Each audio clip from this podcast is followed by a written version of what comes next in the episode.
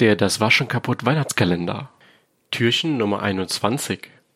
Heute eine Softwareempfehlung von mir und zwar handelt es sich um Inkscape.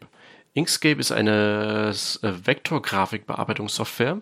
Ähm, ihr könnt das für verschiedenste Sachen nutzen. Ihr habt also praktisch einen Plotter zu Hause und plottert viel, dann könnt ihr Inkscape äh, Vorlagen erstellen, um euren Plotter zu füttern.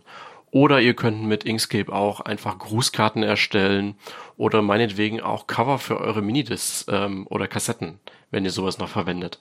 Ihr könntet natürlich auch Cover für eure MP3s erstellen. Das ist auch möglich. Äh, all das geht mit Inkscape. Inkscape ist sehr vielseitig. Es ist nicht so schwer zu erlernen, aber äh, wenn ihr euch da einmal ein bisschen mit befasst habt, dann könnt ihr sehr, sehr viel damit machen eben. Und das finde ich so sehr schön. Äh, ihr könnt auch bedingt PDFs damit bearbeiten, wenn ihr wollt. Das geht auch mittlerweile.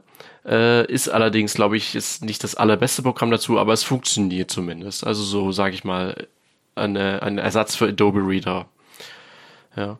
Und äh, gibt kostenlos in Version äh, 1.31 momentan ist die aktuellste Version zum Zeitpunkt unserer Aufnahme.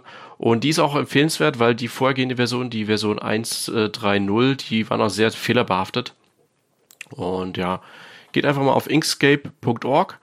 Da habt ihr dann die Download-Möglichkeiten für euer Betriebssystem oder im Software Store eurer Wahl.